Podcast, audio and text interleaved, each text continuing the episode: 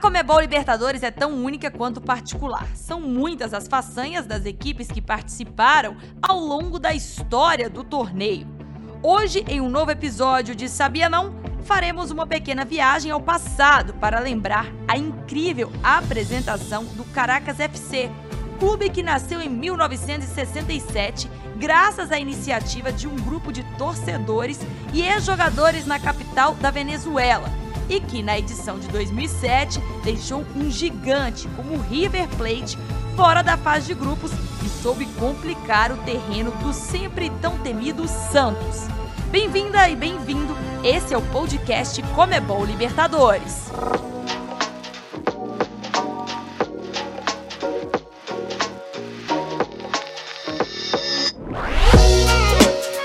Sou Yara Fantoni e estarei com você aqui para contar mais histórias. Ao meu lado, Marcelo Razan. Tudo bem, Yara Fantoni? Prazer estar com vocês aqui em mais um episódio do Sabia Não. Feliz com esse episódio porque é sempre bom lembrar os grandes recordes dos clubes que participam desta Copa e que não podemos nos permitir esquecer.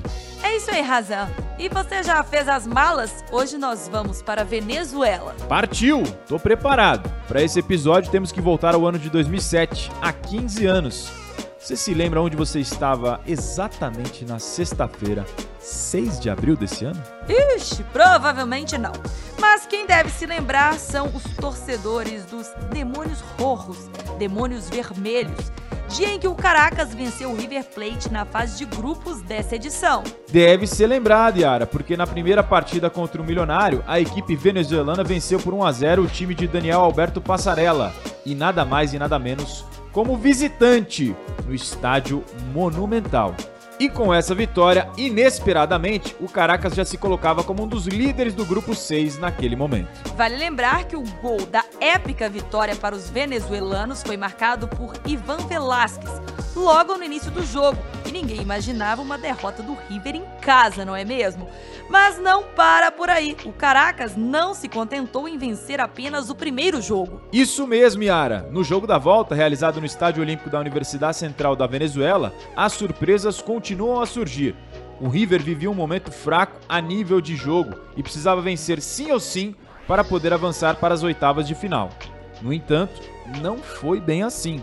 O River, com Golias no continente, iria encontrar seu Davi em terras venezuelanas. A equipe venezuelana buscou rapidamente a vantagem no primeiro tempo com gol de José Manuel Rey, de fora da área, deixando Juan Pablo Carizo sem chances de defesa. O defensor declarou que esse gol contra o River foi um dos mais importantes de sua carreira. Embora a equipe argentina empatasse o jogo aos 28 minutos do primeiro tempo com gol de cabeça de Farias, isso não seria um problema para o Alvilenho, que rapidamente retomaria vantagem com uma linda definição de Rabinson Escobar aos 32 minutos do primeiro tempo. O terceiro gol e o que resolveria tudo não demoraria muito para chegar. Aos 36 minutos do primeiro tempo, depois de uma saída errada da defesa milionária, Rabson Escobar apareceu novamente para coroar o Caracas pela primeira vez em sua história com a classificação para as oitavas de final da Libertadores. O incrível desempenho do Caracas não parou por aí, já que nas oitavas de final enfrentou o Santos.